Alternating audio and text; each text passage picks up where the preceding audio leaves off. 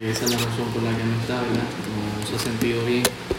Pido que la mantengan en sus oraciones. Este, ayer tuvimos el culto al aire libre, fue de mucha bendición. Así que queremos animarles, ¿verdad? Que puedan seguir apoyando este ministerio para la gloria y honra del Señor y podamos seguir evangelizando. Eso es importante.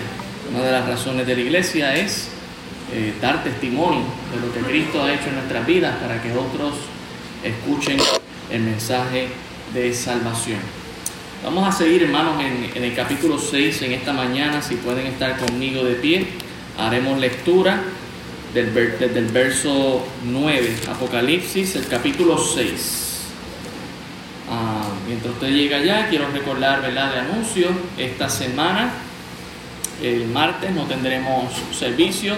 Jueves comenzamos con la campaña de misiones. Pastor Ariel va a estar aquí con nosotros, Dios mediante, a las siete y media.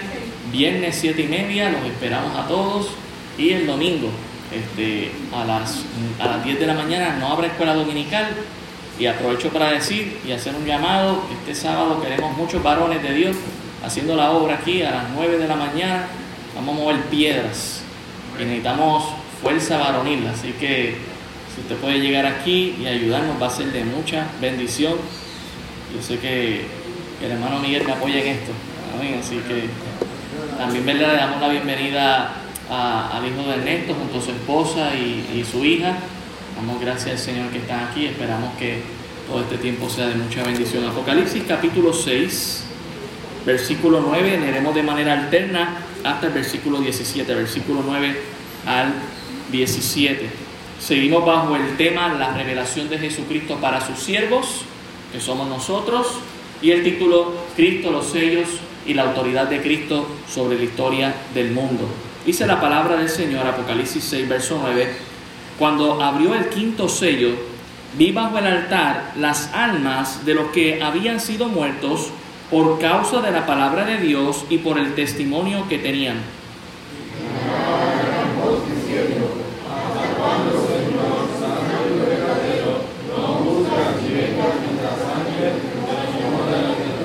Y se les dieron vestiduras blancas y se les dijo que descansasen todavía un poco de tiempo hasta que se completara el número de sus consiervos y sus hermanos que también habían de ser muertos como ellos.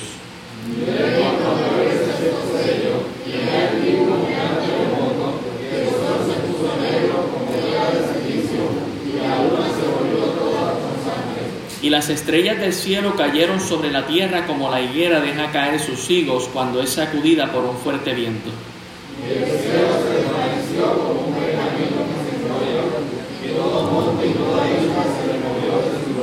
Y los reyes de la tierra y los grandes, los ricos, los capitanes, los poderosos y todo siervo y todo libre se escondieron en las cuevas y entre las peñas de los montes.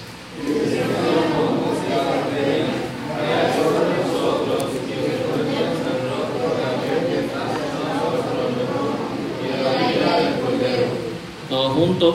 porque el gran día de su ira ha llegado y quién podrá sostenerse en pie. Oremos, Señor, gracias damos por tu palabra.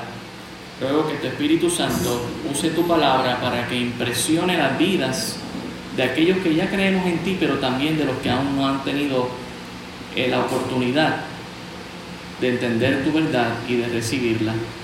Ayúdanos, Señor, que nuestros corazones estén dispuestos para recibir tu verdad y buscar vivir a la luz de ella, entendiendo que todo esto va a suceder en el nombre de Jesús. Amén. Pueden tomar asiento, hermanos. Tomando un poco de contexto del libro de Apocalipsis, el apóstol Juan describe tres cosas de manera resumida de todo el libro de Apocalipsis, las cosas que él había visto, hablando de la revelación del Señor Jesucristo. De ahí viene la palabra Apocalipsis, que significa la revelación de Jesucristo. Luego las cosas que son, hablando a las iglesias, capítulo 2 y capítulo 3, eh, ¿verdad? A, a, lo que es la era de la iglesia, la representación de las iglesias en todas las edades. Siempre ese llamado se ve al final de cada carta que se envió a cada iglesia, Y el Espíritu está hablando a las iglesias en plural. Y del capítulo 4 en adelante estamos viendo lo que es las cosas que serán después de estas, hablando del futuro. Ya cuando la era de la iglesia, ¿verdad? se entiende que la iglesia ha sido arrebatada y está en la presencia del Señor. Lo primero que Juan ve en el capítulo 4 es el trono de Dios. El trono de Dios es suficientemente grande como para perderlo de vista y mirar cualquier otra cosa de gente que supuestamente dice que ha ido al cielo y ha visto 20 cosas y no han visto el trono de Dios. Juan lo primero que vio fue el trono de Dios y vio a Dios y describió todo lo que estaba alrededor del trono de Dios. En el capítulo 5 seguimos viendo esa imagen y esa adoración de los 24 ancianos, de los seres angelicales que están adorando a Dios y llegamos al capítulo 6, todavía Juan está viendo el trono de Dios. Y en el capítulo 6 ve a Dios y también ve a Cristo. Y ve a Dios sosteniendo el rollo en la mano y a Cristo tomando ese rollo y empezando a abrirlo, ese rollo que estaba sellado con siete sellos. Y en el capítulo 6 empezamos a ver cómo el Cordero, dice el verso 1, empezó a abrir esos sellos. Si nos quedamos hasta el verso 11, de manera resumida, recordamos los primeros cuatro sellos, el sello de la fuerza anticristiana que supuestamente va a producir una paz. Y hablamos del espíritu del anticristo, hablamos de los anticristos y hablamos del final anticristo que llegará, que es el mismo hijo del diablo, que va a traer una paz falsa sobre este mundo. Una, una paz falsa que va a engañar a muchas personas hasta el punto que muchos dirán, tenemos paz, tenemos seguridad, todo está bien, y en ese mismo momento vendrá destrucción. Eso es lo que se ve en el primer sello, un caballo blanco. El que lo montaba tenía un arco y le fue dada una corona y salió venciendo para vencer. Importante mantener esto en consideración. Mateo 24, Lucas 21, Marcos 13, que son pasajes paralelos con lo que Juan está describiéndonos aquí, siguen la misma línea. Por eso podemos afirmar que este caballo blanco es un falso Cristo, es un anticristo que va a traer una falsa paz. En el verso 13 nos habla del segundo sello, dice, cuando abrió el segundo sello oía el segundo ser viviente que decía, ven y mira, y salió otro caballo bermejo, eso es color rojizo, y al que lo montaba le fue dado poder de quitar de la tierra paz. Así que el primer sello va a producir una paz. El mundo está esperando que explotemos mientras Dios nos está diciendo, pues mira, déjame decirte algo, lo que el mundo va a experimentar antes del fin del mundo es una paz, pero es una paz falsa. Es una paz que el anticristo va a traer por poco tiempo. Y luego dice que esa paz será quitada y que se matasen unos a otros y se les dio una gran espada. Y usted lee Mateo 24, Lucas 21, Marcos 13 y todos hablan del mismo acontecimiento después de los falsos cristos. Y es tiempo de guerra, rumores de guerra y guerra, nación contra nación, pueblo contra pueblo. Verso 5, la consecuencia de esa, de esa paz quitada y de esas guerras que llegan de esa violencia. Verso 5, cuando abrió el tercer sello, oía al tercer ser viviente que decía, ven y mira, y miré aquí un caballo negro y el que lo montaba tenía una balanza en la mano y oí una voz en medio de los cuatro seres vivientes que decía, dos libras de trigo por un denario y seis libras de cebada por un denario, pero no dañes ni el aceite ni el vino. Hablando de, de lo costoso que va a estar los alimentos. Para que tengamos una idea, el denario es el salario de un día de trabajo. Lo primordial en estos días no será pagar la hipoteca de su casa, no será pagar la renta de su carro, será pagar su comida, que le costará lo que le cuesta el salario de un día.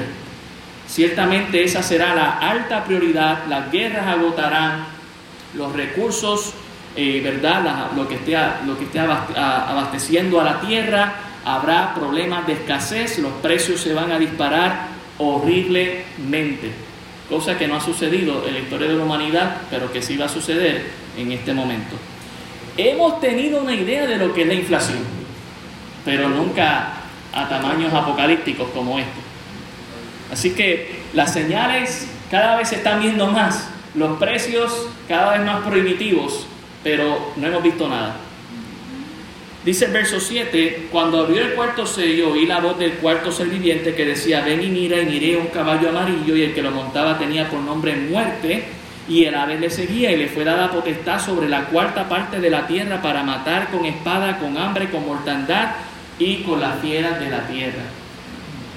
La falsa paz llegará primero, recuerde eso, a través del anticristo. Luego que esa falsa paz sea quitada a los tres años y medio, habrá guerras, todo empezará con rumores de guerra, nación contra nación, pueblo contra pueblo, eso traerá hambre o escasez de alimentos, subirán los precios y no todo el mundo tendrá la oportunidad de pagar esos precios, por lo tanto mucha gente va a morir de hambre, como nos dice aquí, va a matar para conseguir comida. Dice ahí que eh, la, cuarta, la cuarta parte de la tierra va a matar con espada por motivo de hambre, con hambre, con mortandad y con las fieras de la tierra. Obviamente si hay una malnutrición, vendrán enfermedades a causa de la malnutrición, como ha pasado en la historia de la humanidad. Muchas personas han pasado por tiempos de escasez y produce enfermedades. Y miren, hasta los animales van a querer lo suyo y van a atacar a los seres humanos por motivo de la comida. Ese perro que tanto adoras te va a comer por un pedazo de pan. Tenía que decirlo. Mire hermano, algo interesante de la historia de la humanidad que estamos viendo aquí es que quien está permitiendo que todo esto pase, no perdamos nuestra vista, está en el trono. Es el Cordero, es Dios mismo, es el Señor quien está viendo los sellos y algo interesante es que estamos viendo intervenciones humanas. El anticristo, ¿verdad? Es básicamente lo opuesto a Cristo, pero es muy semejante en, un sentido y es el siguiente. Cristo es el verbo, es, es Dios hecho carne. Y el anticristo será el diablo hecho carne. Por favor, recuerde, el anticristo no se va a llamar anticristo. Él no se va a llamar anticristo a sí mismo. Solamente aquellos que sepan de las escrituras en aquellos tiempos sabrán que es el anticristo. No tendrá el 6-6 tatuado, ¿ok? No es nada de eso, pero sí se hará manifiesto.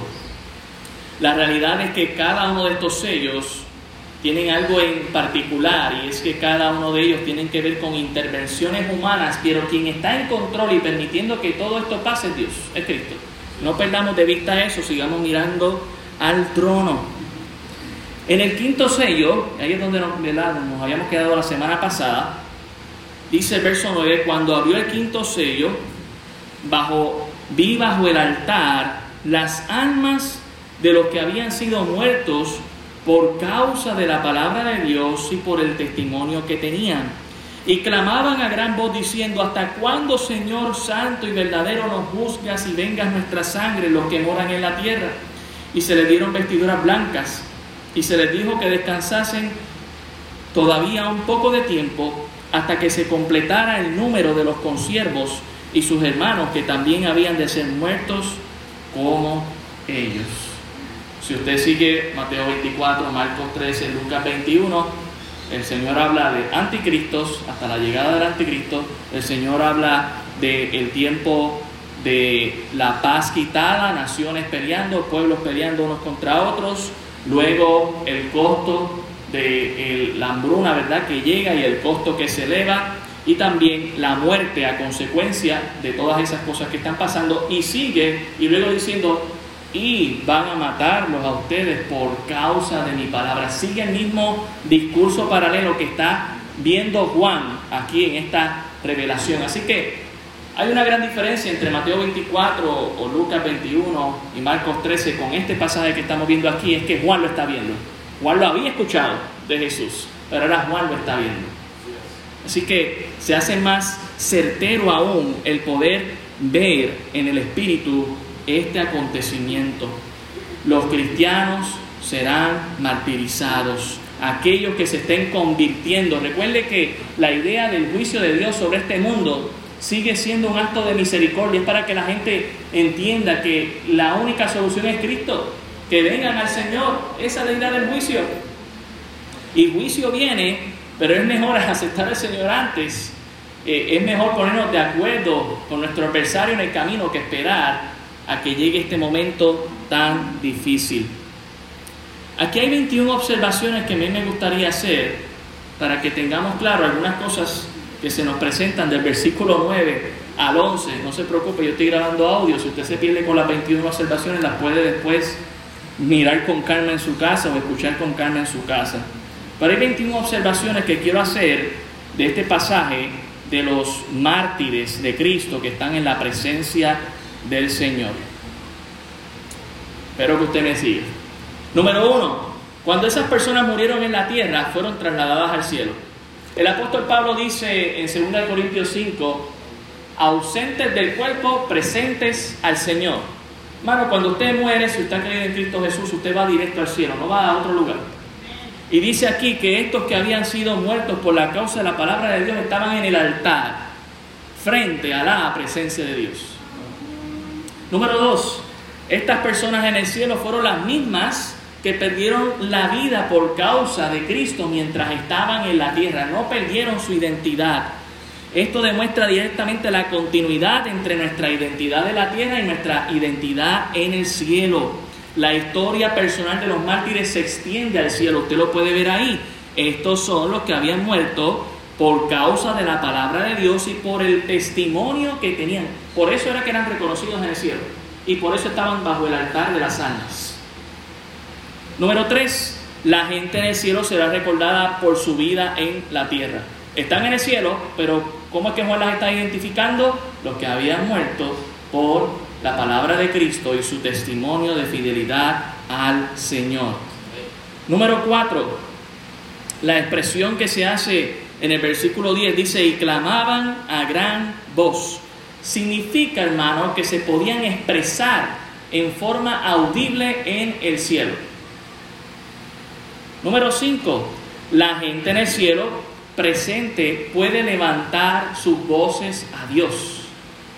Número 6, clamaron. El que los individuos hablen a una voz indica que el cielo es un lugar de unidad y de una perspectiva compartida. Dice que a una voz clamaron dando voces al Señor. Número 7, los mártires están completamente conscientes.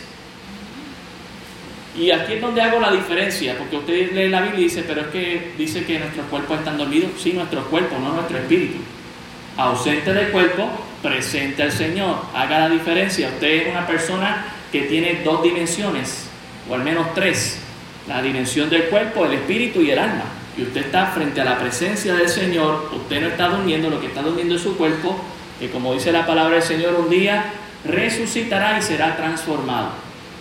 Pero usted está frente a la presencia del Señor. Ellos estaban frente a la presencia del Señor y están conscientes ellos están conscientes de lo que está pasando en la tierra. Note lo que dice el verso 10, y clamaban a gran, voz, diciendo, ¿hasta cuándo, Señor Santo y verdadero, no juzgas y vengas nuestra sangre, los que moran en la tierra? Ellos están conscientes de lo que está pasando en la tierra. Número 8. Le piden a Dios que intervenga en la tierra y que actúe en favor de ellos. Significa que se comunican con Dios. Y también están viendo lo que está pasando en la tierra. Número 9. Los que están en el cielo tiene libertad de formularse preguntas, es decir, que son seres racionales. Y también muestra que tienen una audiencia ante Dios. El acceso al trono sigue en el cielo y mucho más claro, ¿verdad? Número 10. Las personas en el cielo presentes saben lo que está sucediendo en la tierra. Los mártires saben lo suficiente como para darse cuenta que sus asesinos siguen vivos todavía. Número 11. Los habitantes del cielo tienen una profunda preocupación por la justicia y por la retribución. Cuando vayamos al cielo, si usted piensa que usted va a ser un ser indiferente, que no le importa lo que está pasando en la tierra, eh, usted lee la Biblia y usted se da cuenta que no. Ellos estaban preocupados por lo que estaba pasando en la tierra. Señor, ¿hasta cuándo no vas a vengar nuestra sangre? ¿Hasta cuándo vas a permitir que esto siga sucediendo? Número 12, los mártires recuerdan con claridad su vida en la tierra. Ellos recuerdan que fueron asesinados por la causa de Cristo. Así que no van a llegar al cielo y decir, ¿cómo fue que llegamos aquí, que es este lugar? No, ellos saben, sabremos que estaremos delante de la presencia del Señor, hermano. Número 13, los mártires en el cielo oran por el juicio de sus perseguidores. Cuando están diciendo y clamaban a gran voz, están orándole a Dios. Número 14, los que están en el cielo ven los atributos de Dios. Verso 10 dice, ¿hasta cuándo, Señor, santo y verdadero? Ellos pueden ver los atributos de Dios. Él es único, Él es especial, Él es soberano, Él es santo, Él es verdadero. Número 15, los que están en el cielo son individuos distintos. Dice en el verso 11, y se les dieron vestiduras blancas y se les dijo que descansasen. Todas esas palabras están en plural. Aunque la iglesia es el cuerpo de Cristo y estaremos como una unidad, no significa, usted no va a perder su identidad como persona no sé si usted me está entendiendo. Usted no va a ser alguien diferente en el cielo, aparte de lo que Dios va a transformar de usted. Usted va a seguir con su misma identidad. No hay una identidad fusionada que anule su singularidad o particularidad de quien usted es. Para que usted tenga una idea, cuando Jesús fue transfigurado, los apóstoles que estaban presentes, Pedro, Juan, Jacobo, pudieron reconocer a dos personajes, Moisés y Elías pudieron distinguir la particularidad, la singularidad de cada uno de ellos. Así será de usted también, hermano. Que los mártires usen ropas blancas, como se nos dice en el verso 11, sugiere la forma, ya sea espiritual o una forma física, que se pueda vestir. Número 17, Dios responde a la pregunta de ellos, lo que indica comunicación y proceso en el cielo. ¿Cómo Dios les responde? Dios les dice, se les dijo que descansasen todavía un poco de tiempo. Número 18, Dios promete cumplir con el pedido de los mártires. Solamente les está diciendo, falta un poco más. 19, existe el tiempo en el cielo presente de Dios. Aunque Dios no está limitado en el tiempo, existe el tiempo presente ahí. Porque ellos están diciendo, ¿hasta cuándo, Señor? ¿Cuándo, va a pasar, ¿Cuándo van a pasar todas estas cosas? Él dice, un poco más, un poco más. Sabemos que esto es en contraste con el cielo eterno donde estaremos con Dios para siempre. Número 20. El pueblo de Dios en el cielo tiene una fuerte conexión familiar con los de la tierra. Note lo que Dios les dice en el verso 11. Y se les dieron vestidura blanca y se les dijo que descansasen todavía un poco de tiempo hasta que se completara el número de sus consiervos y sus hermanos. Hay una fuerte conexión entre los que están en el cielo y los que están en la tierra, que son hermanos en Cristo.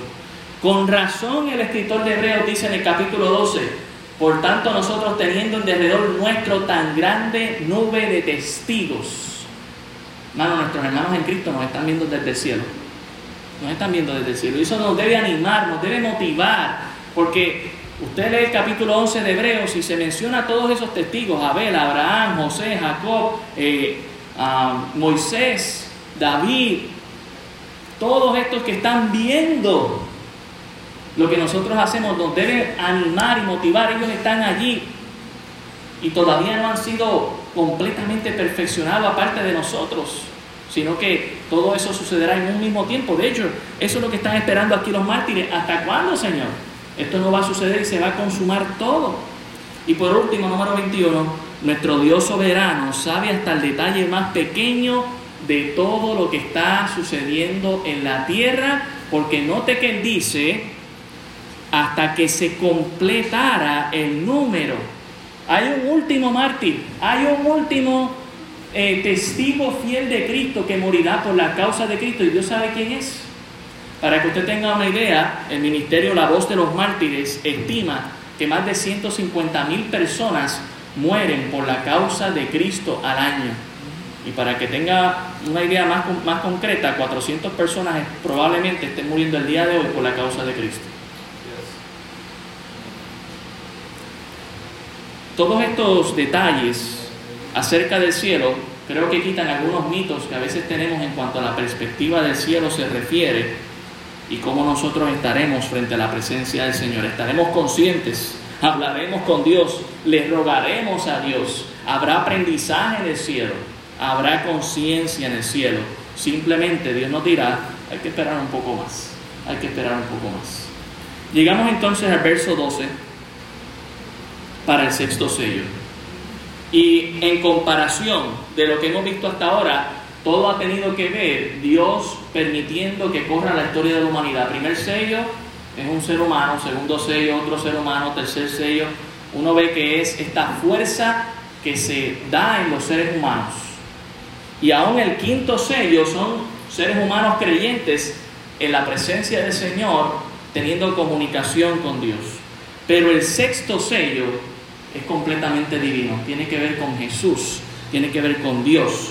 Dice el verso 12, miré cuando abrió el sexto sello y aquí hubo un gran terremoto y el sol se puso negro como tela de silicio y la luna se volvió toda como sangre. Hermanos, el miedo a Dios, desde el verso 12 al verso 17, el miedo a Dios es el tema central en esos pasajes. El sexto sello es el miedo a Dios. Olvídese el primer sello, Primer sello es Dios permitiendo que el anticristo prometa esa falsa paz. Segundo sello es permitiendo, Cristo está permitiendo que, ¿verdad?, se quite la paz y que haya guerra. Tercer sello, Cristo está permitiendo que haya hambruna y suban los precios. Cuarto sello, Cristo está permitiendo que la gente muera por diferentes, ¿verdad?, situaciones que están relacionadas con la hambruna que habrá y con las guerras. El quinto sello, Cristo está permitiendo que los que están frente a la presencia de Él tengan comunicación con Él. Pero el sexto sello tiene que ver con Dios. Y les quiero hablar en esta mañana acerca de la teofobia que se va a apoderar de aquellos que moran en la tierra. Si vemos un momento a Hebreos, quisiera comenzar allá en Hebreos, capítulo 10, versículo 29. Hebreos 10:29 para introducir y luego, bueno, hoy, estaremos bastante en la Biblia.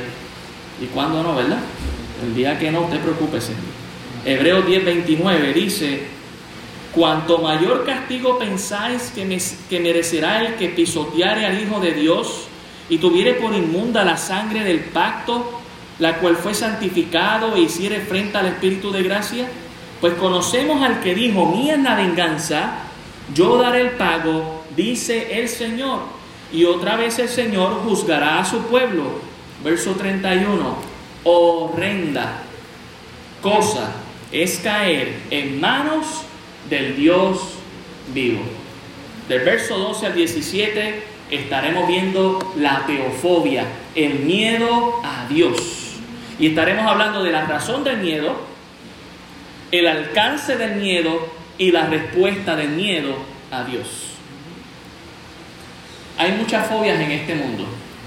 Si usted habla con personas que están estudiando, ¿verdad?, psicología, la fobia es un miedo exacerbado, es un miedo a algo que lo lleva a usted a una conducta irracional.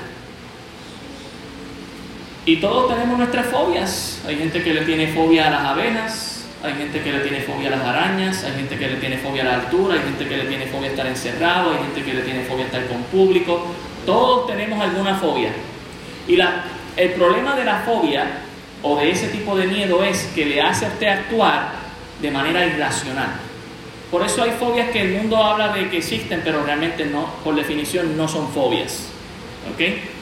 Ah, por ejemplo, la homofobia no existe porque nosotros hemos estado como iglesia aquí con gente que es homosexual y no estamos ahí huyéndoles y comportándonos irracionalmente. Les amamos, les queremos y queremos que ellos se arrepientan y vengan a Cristo Jesús. Pero no estamos huyéndoles como si fuera una cucaracha, una araña o algo raro. Al contrario, queremos que se arrepientan y vengan a Cristo Jesús. Pero hay muchas fobias que sí son reales en nuestra vida y que usted dice, wow, yo sí veo esto, yo sí hago esto, yo sí estoy en tal lugar en tal cosa. No podría hay gente que le tiene miedo a, los gatos, hay gente que le tiene miedo a hundirse en el toile del baño, hay gente que tiene miedo a caerse en el baño, hay gente que tiene miedo a recortarse, hay gente que tiene miedo a tener sexo, hay gente que tiene miedo... Eh, hay muchas fobias que hacen que la gente se comporte de una manera irracional Pero al final del día, hermanos, todas esas cosas son cosas de, de diario. Y son cosas que, aun nosotros como seres humanos, ¿verdad? En algunos aspectos tenemos que superar y que no podemos controlar. Pero al final del día, nosotros a lo que tenemos que tenerle miedo no es a quien pueda matar el cuerpo, sino como dijo Jesús, a quien puede matar y hacer verdad sufrir el alma por la eternidad, que es Dios. Lo que sí debe haber es una teofobia sana que nos lleve al arrepentimiento. Pero lo que vamos a ver aquí en el, en el sexto sello abriéndose es una teofobia de gente que no se quiere arrepentir. Y en primer lugar estaremos viendo la razón de esa fobia, de ese miedo a Dios.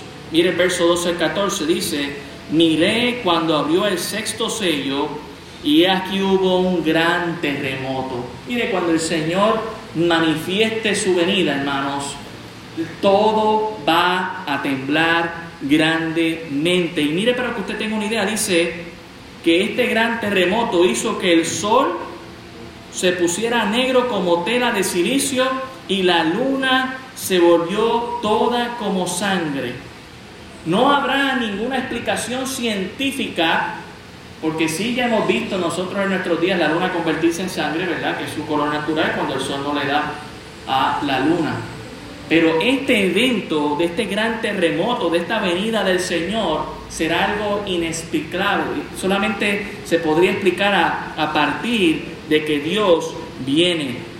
Dice el verso 13, y las estrellas del cielo cayeron sobre la tierra como la higuera deja caer sus higos cuando es sacudida por un fuente viento y el cielo se desvaneció como un pergamino que se enrolla y todo monte y toda isla se removió de su lugar. Hermano, esto no será un simple terremoto, esto no sería ni tan siquiera un cosmomoto, que sería un terremoto a partir del mundo, esto sería un universomoto, un terremoto a nivel universal. Hasta el sol, las estrellas, la luna se van a conmover, todo se va a salir de su lugar porque viene el Santo de Israel. La razón del miedo será la presencia de Dios que moverá todo. Y este pasaje no está aislado, si vamos a Lucas 21, puede dejar su marcador ahí, estaremos viendo algunos pasajes que comprueban, ¿verdad? Esto mismo, Lucas 21, el verso 25. Lucas 21, 25 dice lo siguiente. Entonces habrá señales en el sol, en la luna y en las estrellas, y en la tierra angustia de las gentes, confundidas a causa del bramido del mar y de las olas, desfalleciendo los hombres por el temor. Hermano, ¿ha usted escuchado la expresión casi me muero del susto? Este verso está diciendo que la gente se va a morir de ver a Dios. Por eso le hablo de la teofobia lo hará reaccionar de una manera tan irracional a muchos que los matará simplemente con la llegada de Dios. Dice aquí, y la expectación de las cosas que sobrevendrán en la tierra, porque las potencias de los cielos, note la palabra cielos está en plural, serán conmovidas. Entonces verán al Hijo del Hombre que vendrá en una nube con poder y gran gloria. Cuando Cristo venga, hermano, las cosas no se van a quedar como si Cristo no viniese. No, cuando Cristo venga, todo el mundo va a saber que Cristo está llegando. Dios lo va a hacer notable. Mire Isaías capítulo 13. Isaías capítulo 13, versículo 9. Isaías 13, 9. Dice, he aquí, el día de Jehová viene, terrible y de indignación y ardor de ira para convertir la tierra en soledad y traer de ella a sus pecadores. Por lo cual las estrellas de los cielos y sus luceros no darán su luz, y el sol se oscurecerá al nacer, y la luna no, no dará su resplandor. Y castigaré al mundo por su maldad y a los impíos por su iniquidad, y haré que cese la arrogancia de los soberbios y la altivez de los fuertes. Si usted recuerda ya en segunda de Pedro, los que se burlan de que tu Cristo no ha llegado, ese día se acabó su orgullo, ese día se acabó su soberbia, porque entenderán que nosotros siempre dijimos la verdad. Ezequiel capítulo 32, Ezequiel el capítulo 32, el versículo 7. Ezequiel 32, 7 y 8 dice, y cuando te haya extinguido, cubriré los cielos y haré entenebrecer sus estrellas el sol cubriré con nublado y la luna no hará resplandecer su luz. Haré entenebrecer todos los astros brillantes del cielo por ti y pondré tinieblas sobre tu tierra, dice Jehová el Señor. Esto no lo va a hacer posible ser humano, esto lo va a hacer posible Dios. Joel capítulo 2, Joel capítulo 2, versículo 30, simplemente le estoy mostrando algo que, aunque Juan lo está viendo, ya los profetas lo habían dicho. Juan 2.30, perdón, Joel 2.30, Joel 2.30, dice, y daré prodigios en el cielo, otra palabra para señales, y en la tierra sangre y fuego y columnas de humo, el sol se convertirá en tinieblas y la luna en sangre antes que venga el día grande y espantoso de Jehová. Ageo, capítulo 2, versículo 6. Ageo Ageo el capítulo 2, el versículo 6. Dice, porque así dice Jehová de los ejércitos, de aquí a poco yo haré temblar los cielos y la tierra, el mar y la tierra seca, y haré temblar a todas las naciones, y vendrá el deseado, otra palabra para el Mesías, de todas las naciones, y llenaré de gloria esta casa, ha dicho Jehová de los ejércitos. Hermano, y puedo buscar 20 pasajes más, pero no vamos a hacer por el tiempo. Pero todos los pasajes de los profetas indican que este momento que Juan está viendo y que sabemos que sucederá un día, se va a llevar a cabo y va a producir miedo. Ahora, la iglesia no tiene miedo. ¿Por qué? Porque la iglesia tiene comunión con aquel que va a causar ese juicio. La iglesia siente la bienaventuranza de haber leído, escuchado y guardado las palabras de Dios. La iglesia está adorando en el trono de Dios mientras en la tierra esta gente está sufriendo por no creer al Dios Todopoderoso. Viene, lo creas o no lo creas, te burles o no te burles, esto va a pasar. Es un hecho. Mire lo que dice otra vez allá en Apocalipsis, el capítulo 6 versículo 12, cuando Cristo abre este sello, hubo un gran terremoto, el sol se puso negro como tela de silicio, la luna se volvió toda como sangre, las estrellas del cielo cayeron sobre la tierra como la higuera deja caer sus higos cuando es sacudida por un fuente, fuerte viento. Y el cielo se desvaneció. Y noten ahí, ¿verdad? Eh, que el cielo está en singular, es decir, el cielo que nosotros vemos durante el día se va a desvanecer. ¿Y cómo lo hará? Dice aquí, como un pergamino que se enrolla, como una hoja de papel cuando uno lo va enrollando. Y todo monte y toda isla, incluyendo la de Puerto Rico, porque dice toda isla, se removió de su lugar. Hermano, esto va a suceder y estos seis acontecimientos van a hacer que la gente tenga miedo. ¿Miedo de quién? miedo de Dios. Mire, mejor es tener temor de Dios ahora. El principio de la sabiduría es el temor a Jehová. Y el temor es un respeto reverente a Dios. No es que tengo miedo por lo que Dios me puede hacer, sino que le doy gracias a Dios por lo que Él ha hecho y eso causa en mí un temor y un respeto, una reverencia al Dios Santo. Pero si usted decide no creer, debe saber la otra verdad, usted tendrá miedo de Dios. Y Dios va, a crear ese miedo en tu vida. Y dice, según leímos en Lucas, que algunos de el impacto de ver esto morirán. Algunos les dará ataque del corazón. No puede ser que esto sea verdad, dirán algunos de ellos. La iglesia siempre lo dijo y siempre lo seguirá diciendo hasta que Él venga. Mire, la razón del miedo a Dios es porque todo se va a conmover, todo se va a mover, todo se va a inestabilizar, porque llegará a la presencia de Dios. El reino de Dios llegará a la tierra. Mire el versículo 14 en, en, Apocalipsis 6. Y el cielo se desvaneció como un pergamino que se enrolla y todo monte y toda isla se removió de su lugar. Si vamos a Isaías 34, usted verá un pasaje paralelo a esto, de que ya el profeta lo había dicho. Isaías 34, el verso 4. Isaías 34, el verso 4 dice, y todo el ejército de los cielos se disolverá y se enrollarán los cielos como un libro y caerá todo su ejército como se cae la hoja de la parra y como se, se cae la de la higuera. Dios a través de su naturaleza nos está dando un testimonio de lo que va a suceder a nivel universal, a nivel del mundo entero, de cómo esto va a pasar. Y, lo puede ver cuando una hoja por un fuente viento es arrancada de su lugar.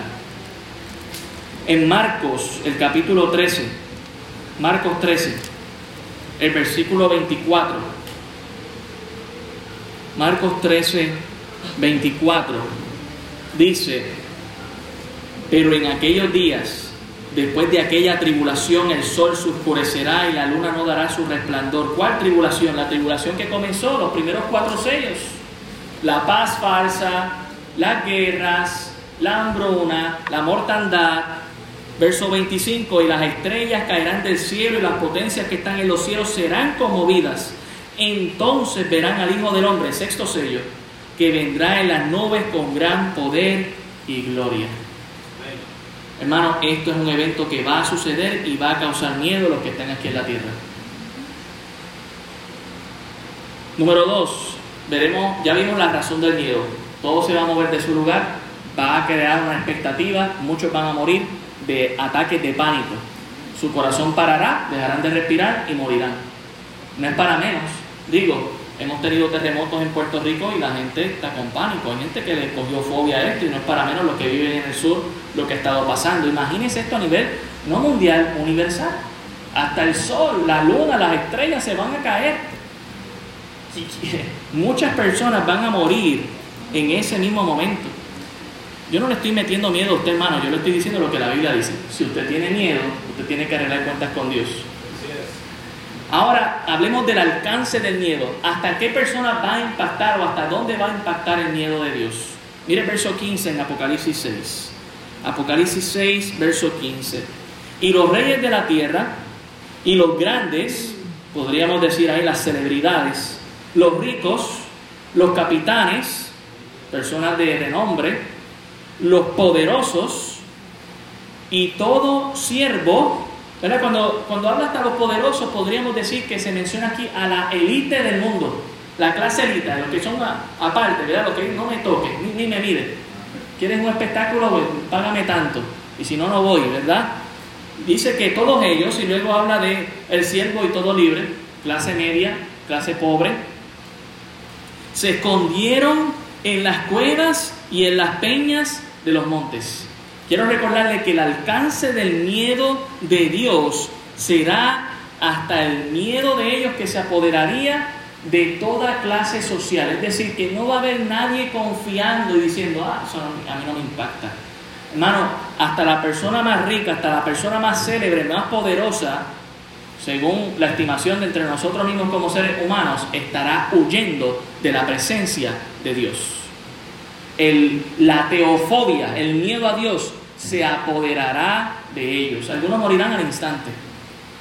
Clases sociales aquí están mencionadas todas incluidas dentro del juicio, le tendrán miedo a Dios. El alcance del miedo de Dios no importará tu clase social, no importará en el búnker que te hayas construido, no importará la casa de millones, las posesiones materiales que tú tengas, si eres siervo, si eres libre, si eres esclavo, sea lo que sea, si te encuentras eh, sin comunión con Dios, cuando esto pase, dice aquí que correrás a esconderte en las cuevas y en las peñas de los montes, y no es jugando, es de verdad. El alcance del miedo llegará a todas estas personas. Pero no es la primera vez que se menciona. En Isaías, el capítulo 2, Isaías, el capítulo 2, el verso 10, el profeta ya lo había dicho. Isaías 2.10. Note lo que dice aquí. Y aquí se lo dice Dios directamente a su pueblo. Isaías 2.10, métete en la peña. Tú no me quieres creer, no quieres recibir el mensaje, no quieres hacer paz conmigo. Métete en la peña, escóndete en el polvo de la presencia temible de Jehová y del resplandor de su majestad. Por si acaso, quiero recordar que estamos hablando del mismo Dios de amor.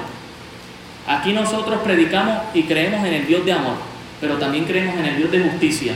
Y quien no recibe el amor de Dios, recibirá el miedo de Dios para castigo y para juicio. Y eso es lo que está diciendo aquí. Métete en la peña, escóndete en el polvo de la presencia temible de Jehová y del resplandor de su majestad. La altivez de los ojos del hombre será abatida y la soberbia de los hombres será humillada y Jehová solo será exaltado en aquel día.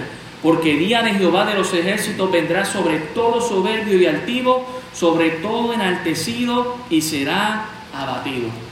Olvídese de estas personas que son soberbias, que son orgullosas, que confían en ellos mismos. Ese día, todo eso se irá. Tendrán miedo de la presencia de Dios. Y hermano, siempre debemos ser bien consistentes y llevar todo el mensaje de Dios. Nosotros creemos que Dios es amor. Y creemos que el amor de Dios ha sido derramado en los corazones de aquellos que hemos creído en Cristo Jesús. Y estamos en comunión por el amor de Dios. Y Dios, por amor, murió por todo el mundo. Pero quien no quiera recibir el amor de Dios, la iglesia tiene que llevar el mensaje. Quien no quiera recibir el amor de Dios, recibirá el miedo de Dios. Para siempre. Para siempre. No lo digo yo, lo dice la palabra. Vamos a Apocalipsis 6 para ver el último punto en esta mañana. Ya vimos la razón del miedo de Dios, ya vimos el alcance del miedo de Dios, el miedo a Dios. Y del verso 16 al 17 veremos la respuesta del miedo a Dios. Mire el verso 16 y 17. Y decían a los montes y a las peñas. ¿Quiénes lo están diciendo? Los reyes de la tierra, los grandes, los ricos, los capitanes, los poderosos, siervos, libres, esclavos. Y decían a los montes y a las peñas, caed sobre nosotros y escondernos del rostro de aquel que está sentado sobre el trono y de la ira del Cordero. Note que el que ha recibido a Cristo ya está mirando el trono de Dios. Pero el que no ha recibido a Cristo va a esperar hasta lo último. Va a tomar el riesgo. Ah, eso yo no, yo no, yo no creo ese pastor loco ahí predicando Apocalipsis. Va a esperar hasta ese momento para ver el trono de Dios, pero cuando ya lo vea en ese momento será tarde. Dice aquí que ellos dirán algo irracional. Noten el orgullo de ellos. No es que le van a orar a Dios para humillarse. Le están orando a las piedras. Mira, mire, hermano, nosotros los creyentes creemos en el principio Dios. En el principio Dios es quien causó todo, pero el evolucionista, el que no quiere creer en Dios, cree en el principio la tierra, en el principio el polvo, en el principio la piedra. Hasta el último momento, mire cómo su orgullo y su soberbia y su arrogancia, en vez de arrepentirse y orarle y pedirle perdón a Dios, le orarán a las piedras. Dice aquí, caer sobre nosotros y escondernos del rostro de aquel que está sentado sobre el trono y de la ira del cordero. Y ellos hacen esta gran pregunta. Hacen primero una afirmación en el verso 17, porque el gran día de su ira ha llegado. Ellos lo van a decir, ¿cómo ellos sabrán que el gran día de la ira de Dios ha llegado? Porque la iglesia se mantuvo dando testimonio de eso hasta que se fuera. Hermano, necesitamos seguir llevando este mensaje. Cristo viene pronto. Dios va a enviar juicio si no te arrepientes sobre esta tierra. El día de la ira del Cordero va a venir. Ya el día de amor llegó, murió en la cruz del Calvario por ti para que tengas acceso. Pero el día de la ira va a llegar. Si no tienes comunión con Él, tengo que decirte la verdad por amor a ti. La ira del Cordero va a llegar y te va a consumir. Y la pregunta que ellos hacen es, ¿y quién podrá sostenerse en pie? ¿Quiere una respuesta? Nadie. Nadie se va a sostener delante de la presencia de Dios, no importa su clase social, no importa lo fuerte que pueda ser la persona. Todos caerán ante la presencia de Dios. En Oseas el capítulo 10, el verso 8, para que usted vea que Juan está viendo algo, pero eh, ya la palabra del Señor lo decía anteriormente. Oseas 10.8. Oseas 10.8. Dice Oseas capítulo 10, versículo 8, y los lugares altos de Aben serán destruidos, el pecado de Israel crecerá sobre sus altares, espino y cardo, y, y dirán a los montes, cubridnos, y a los collados, caed sobre nosotros. En Lucas 23, el Señor está camino al Calvario. Las mujeres que amaban tanto a Jesús están llorando en esta escena mientras Jesús está cargando, la cruz. ¿Ok? Y mire lo que el Señor le dice allá en Lucas 23, 30. Bueno, voy a leer desde el verso 28 para que usted vea el contexto. Lucas 23, 28. Pero Jesús, vuelto hacia ella, les dijo, hijas de Jerusalén, no lloréis por mí, sino llorad por vosotras mismas y por vuestros hijos porque aquí vendrán días en que dirán, bienaventuradas las estériles y los vientres que no concibieron y los pechos que no criaron. Entonces comenzarán a decir a los montes, caed sobre nosotros y a los collados, cubridnos. Jesús está hablando de lo que él mismo va a hacer un día que va a provocar esa teofobia en aquellos que nunca quisieron conocer a Dios y, que, y cómo ellos van a reaccionar. Y eso lo está diciendo cuando él está sufriendo, que la gente diría, pero ¿qué, habrá dicho Jesús ahí? Si él está muriéndose. Pero él resucitó. Y él va a cumplir con esa palabra. Mire Joel capítulo 2.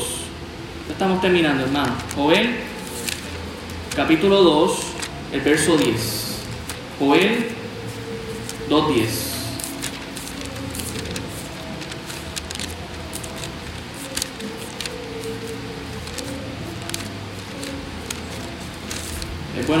nosotros estemos mirando toda la palabra del Señor. Dice aquí Joel 2.10, delante de él temblará la tierra y se estremecerán los cielos, el sol y la luna se oscurecerán y las estrellas retraerán su resplandor. Y Jehová dará su orden delante de su ejército, porque muy grande es su campamento, fuerte es el que ejecuta su orden, porque grande es el día de Jehová y muy terrible y hace la pregunta, ¿quién podrá soportarlo?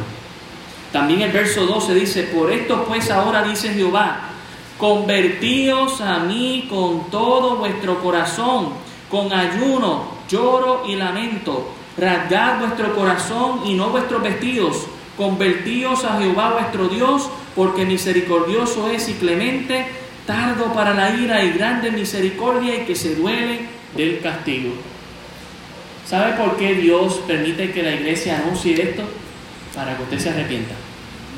Debe, debe la palabra de Dios y debe el Espíritu Santo que estoy rogando en esta mañana que lo haga, convencerle a usted de que usted necesita a Cristo antes de que Él venga y pase juicio. Usted necesita a Dios. Si no, va a morir sin Él y va a estar por la eternidad lejos de la presencia de Dios, sufriendo en un fuego que dice la Biblia que no se apaga, que dice el rico que con una gota de agua saciaría su sed, pero no hay ni una gota de agua. Yo no le estoy metiendo miedo, le estoy diciendo la verdad. Si usted tiene miedo, es una reacción de que usted necesita a Cristo. Porque el que ama a Dios y ha recibido a Dios se ha convertido. Debe haber una reacción en su vida, decir, ¿sabes qué? Yo necesito al Señor. Yo necesito al Señor. Y no solamente por miedo, sino porque es la realidad de nuestras vidas. Cristo es la respuesta para todo. Malaquías, el capítulo 3, el verso 1 y 2. Malaquías, el último libro del Antiguo Testamento, capítulo 3, verso 1 y 2, dice, He aquí yo envío mi mensajero, el cual preparará el camino delante de mí y vendrá súbitamente a su templo el Señor a quien vosotros buscáis y el ángel del pacto a quien deseáis vosotros, hablando de Cristo, he aquí viene, ha dicho Jehová de los ejércitos, ¿y quién podrá soportar el tiempo de su venida? ¿O quién podrá estar en pie cuando Él se manifieste? Porque Él es como fuego purificador y como jabón de lavadores. Dice la Biblia, y lo habíamos leído antes, que Dios traerá el pecador y el pecado de esta tierra lo arrancará. Y algo que estaremos viendo muy a, menudo en, el libro de Apocalipsis es que Dios hablará acerca de los que están en el cielo y de los moradores de la tierra, es decir, los que han hecho de su habitación y de su hogar este mundo. El creyente está aquí de pasada, nuestra patria está en los cielos. Hermano, esto será una realidad. La razón del miedo, Dios hará que todo se conmueva en este universo. El alcance del miedo, hasta el más rico, el más poderoso, tendrá que huir. Y la respuesta del miedo a Dios, la vemos ahí en Apocalipsis a 6, 16 y 17. Dice aquí, y decían a los montes y a las peñas, caed sobre nosotros. Ellos harán algo irracional. ¿Quién en su sano juicio quiere que una peña le caiga en la, encima de usted? Pero como ellos van a ver a Dios, tendrán teofobia. Nunca le recibieron y entenderán que era verdad y entonces querrán morir. Dice aquí, escondernos del rostro de aquel que está sentado sobre el trono y de la ira del Cordero, porque el gran día de su ira ha llegado y quién podrá sostenerse en pie. Yo le quiero adelantar algo, usted ve el capítulo 7 y usted va a ver que el pueblo de Dios está en la presencia de Dios, delante del trono de Dios, adorando a Dios, feliz y contento. Mientras que en la tierra está pasando esto. ¿De qué lado de la historia usted va a estar? Yo quiero estar del lado de Cristo. Yo espero que usted también en esta mañana decida tener un temor reverente de Dios que tener un temor espantoso el día que Dios venga en su ira. Es el mismo Dios de amor que te envió a Cristo y que murió en tu lugar por tus pecados para que tú fueras salvo. Pero si tú no le recibes, tú mismo te has condenado a este futuro que es inevitable. ¿Qué vas a hacer? Oremos.